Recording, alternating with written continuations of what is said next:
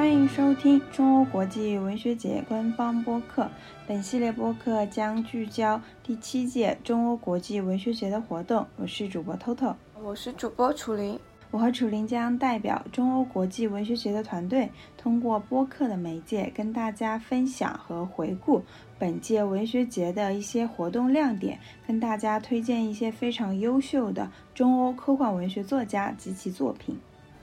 嗯，本期节目我们将回顾奥地利作家克莱门斯 ·J· 塞茨与中国作家江波的对谈。从星际图景到骇人听闻的近未来图景，塞茨和江波将讨论作家如何精心设置生动复杂和细致入微的文学场景，并邀请读者进入其中。文学翻译家李双志主持了本场活动。首先，我想给大家简单介绍一下奥地利作家塞茨。塞茨是一位作家兼译者，大学时期主修数学与德语文学，并同时开始翻译工作，在杂志上发表自己的诗作和短篇小说。二零一一年，凭借短篇小说集《马斯代特儿童时期的爱情》获得莱比锡书展大奖；长篇小说《电南镇》入围二零一二年德国图书奖，并获得二零一三年德国文化协会文学奖。那这两本书的中译本呢，即将由中信大方出版，其中《电南镇》由著名翻译家李双志翻译。嗯。那我来给大家介绍一下中国作家江波。江波累计出版了五十多篇的短篇小说和多部小说集，那包括《机器之门》《银河之星》三部曲，作品也多次获得银河奖和星云奖。他最新的作品是《未来史记》。江波对于科技和社会的发展的未来趋势有着独到的洞见。作品的设定较为硬核新颖，是中国硬科幻代表作家之一。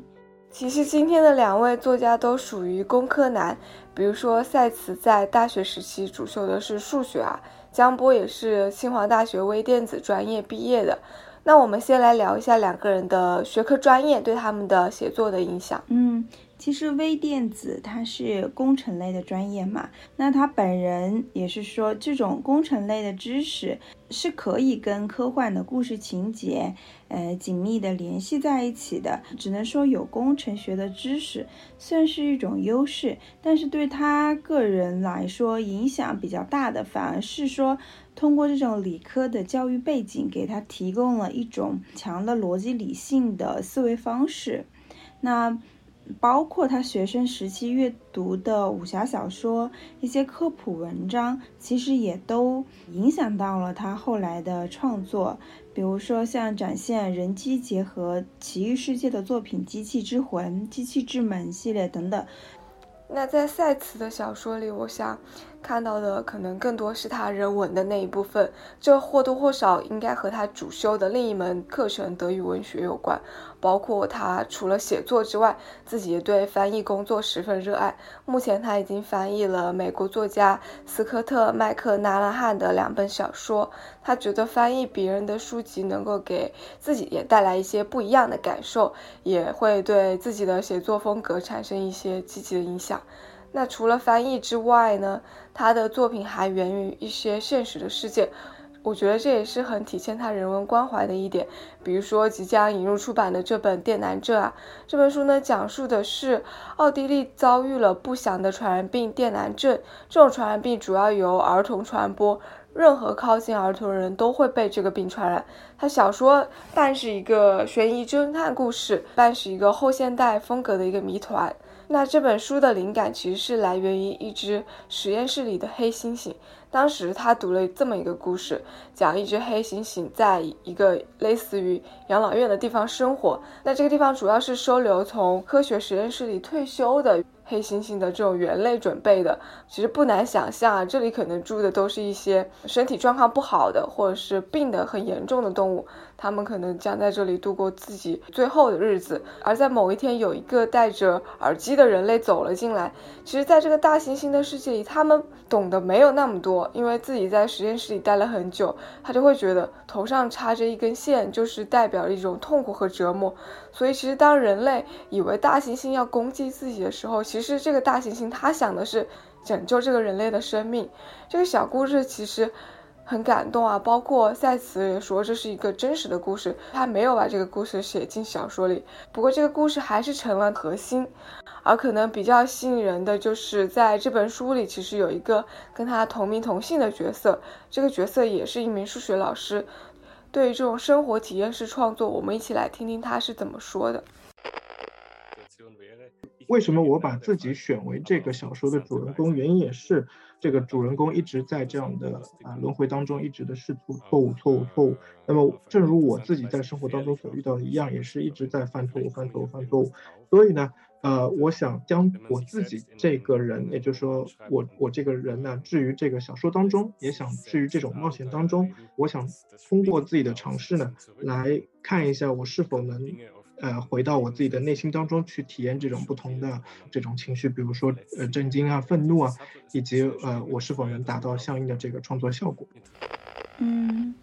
好的，我们刚刚讲到了赛词的这种。嗯，自我代入式的创作方式。那在江波的创作中，其实更多的提到了是他与传统的科幻小说之间的这种对话与继承。那我们首先来谈谈继承这一点。其实继承是非常明显的，因为，哎，在对谈中我们也谈到了，我们其实深受西方科幻小说的影响，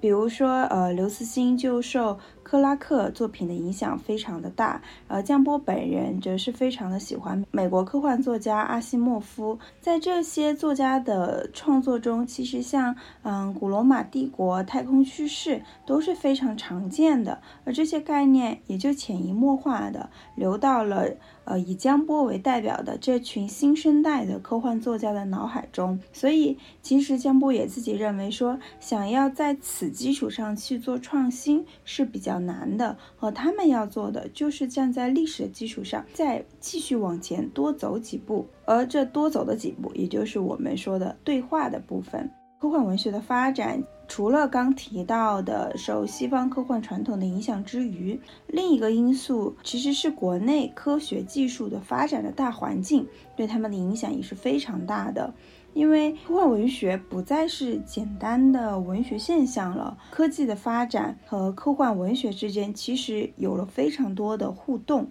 一方面，科技的发展它无疑可以为科幻小说提供非常丰富的素材和想象，所以。科幻文学的发展跟科技的进步肯定是互相影响、互相促进的嘛。但另一方面，其实对于科幻文学来说，也正是因为科技的发展速度太快了，所以他们也面临着一个非常切实的任务，就是要去跟现实赛跑，要去跟技术的发展赛跑。你要不断的去接触。科学的最前沿的发展的水平，不断的去追寻一些新的这种出发点来进行科幻小说的创作，不然你就会被现实甩在后面，你会被社会淘汰。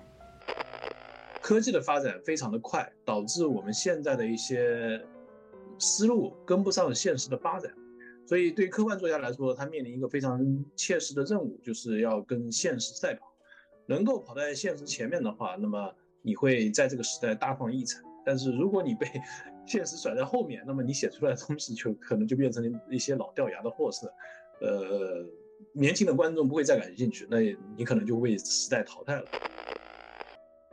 嗯，其实像江波说的这个发现，李双志老师也总结说。可能我们现在的一些现实和小说呈现出来一个相互追赶的局面，这其实也是一个非常有趣的现象。有时候我们会觉得小说书写的是未来啊，但其实离现实非常接近。从另一个方向来说，可能其实我们也是在书写过去。嗯，是的，嗯，我觉得说好了，科幻文学它是具有某种前瞻性的，这种前瞻性其实不应该或不太会受具体的。科技发展水平的限制，而是更多的从人文的视角去有这个前瞻性，更多的关注到说，在这样高度发达的技术时代中，人类价值观的演变。其实，比如说，我们就算回看几十年前的科幻小说，书中所写到的技术，可能我们有些早已经实现了，但我们并不会觉得说这个小说很过时，是因为科幻小说它不仅仅是去预测科技的发展，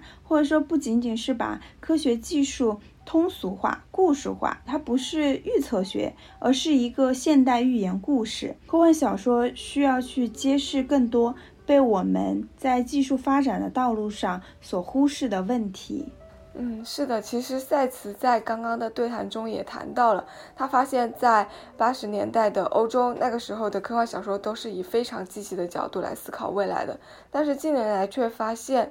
大部分科幻小说都非常悲观。那么对于这个问题呢，江波也给出了答复，我们可以一起来听听看。成人的这个科幻小说当中，的确是有一种倾向，就是把未来描述的比较灰暗，就是毁带有毁灭性。我觉得这是出于两种原因吧。第一种是可能我们的社会现实，就是世界现在这么不太平，是吧？那那个俄乌战争打起来，大家都不知道后果还会怎么样。那大家世界具有太强烈的不确定性，核战争的阴影反正一直都在这儿。那那在这种情况底下，你让一个对这个世界局势，呃，对未来科学发展有一个。比较洞彻了解的人去预测未来的话，他很可能就给你一个比较悲观的一种图景。所以我觉得这第一方面可能是跟我们的现实社会是有非常直接的关系的。第二个方面就是原因是在于，毕竟你是写小说，小说要的是惊险、呃神奇，那至少要给人一种不同的观感。那你正常的写一个我们的未来多好多好多好，那这个东西不吸引人了。所以我觉得那种科幻小说当中多灾难，多这种未来的悲观情景，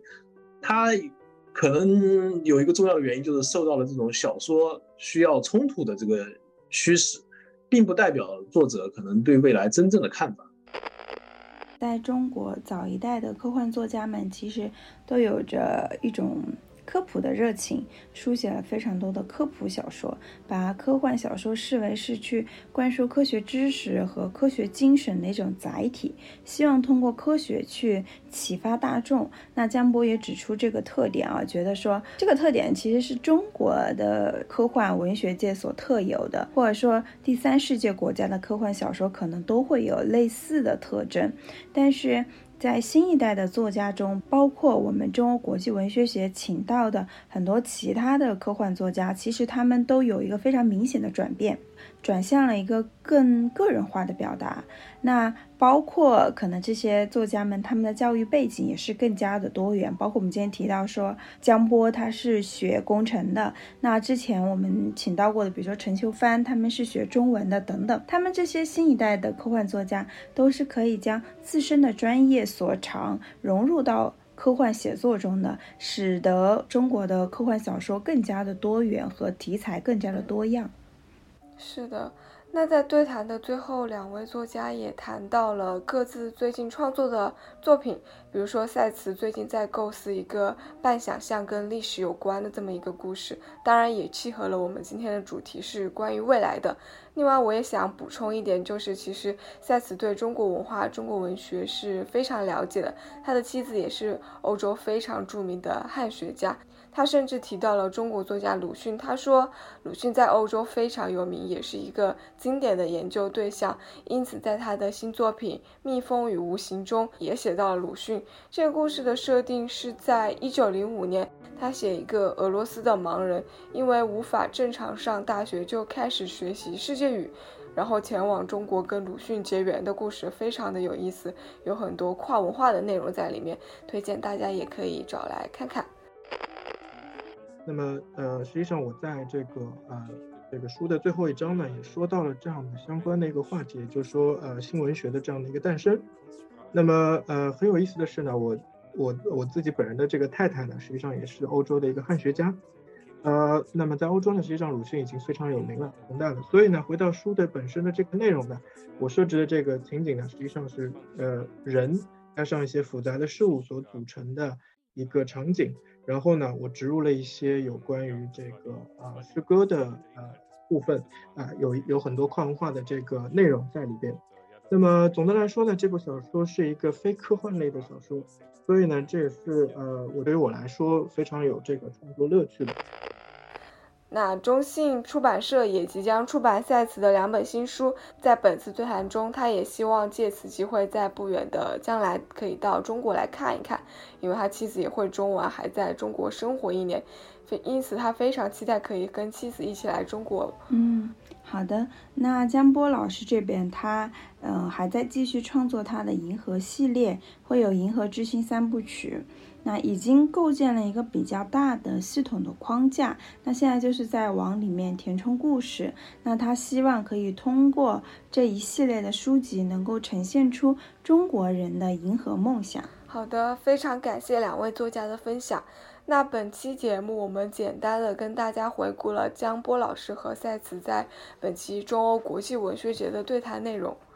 我们谈到了理工科的教育背景对写作的影响，以及科幻写作的继承与发展的关系，还有两位作家的最新状态和作品等等。如果大家想了解更多关于本期作家或者相关科幻作品等信息，大家可以关注我们的微信、微博账号“中欧国际文学节”，获取更多资讯。好的，感谢各位的收听，本期节目就到这里了。本系列播客聚焦第七届中欧国际文学节，由欧盟驻华代表团特别支持制作与出品。我们下期再见，拜拜。